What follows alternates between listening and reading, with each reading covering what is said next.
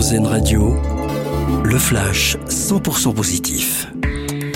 Bonjour à tous. Une bonne nouvelle pour euh, près de 6 millions de ménages. Le chèque énergie 2023 sera versé à partir du 21 avril. Une annonce de la ministre de la Transition énergétique Agnès Pannier-Runacher. Un chèque qui ira de 48 à 200 euros selon les revenus.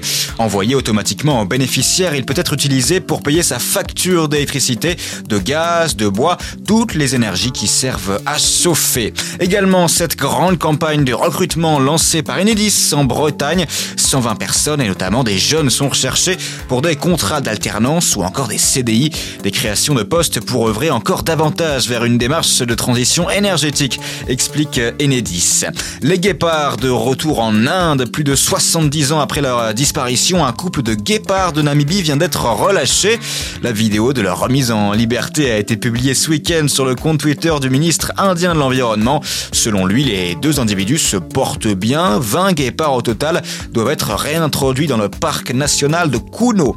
Et puis vous pouvez vous inscrire à présent pour cette course de caisse à savon à Champagné. Ce sera le 25 juin à l'occasion des 100 ans des 24 heures du Mans.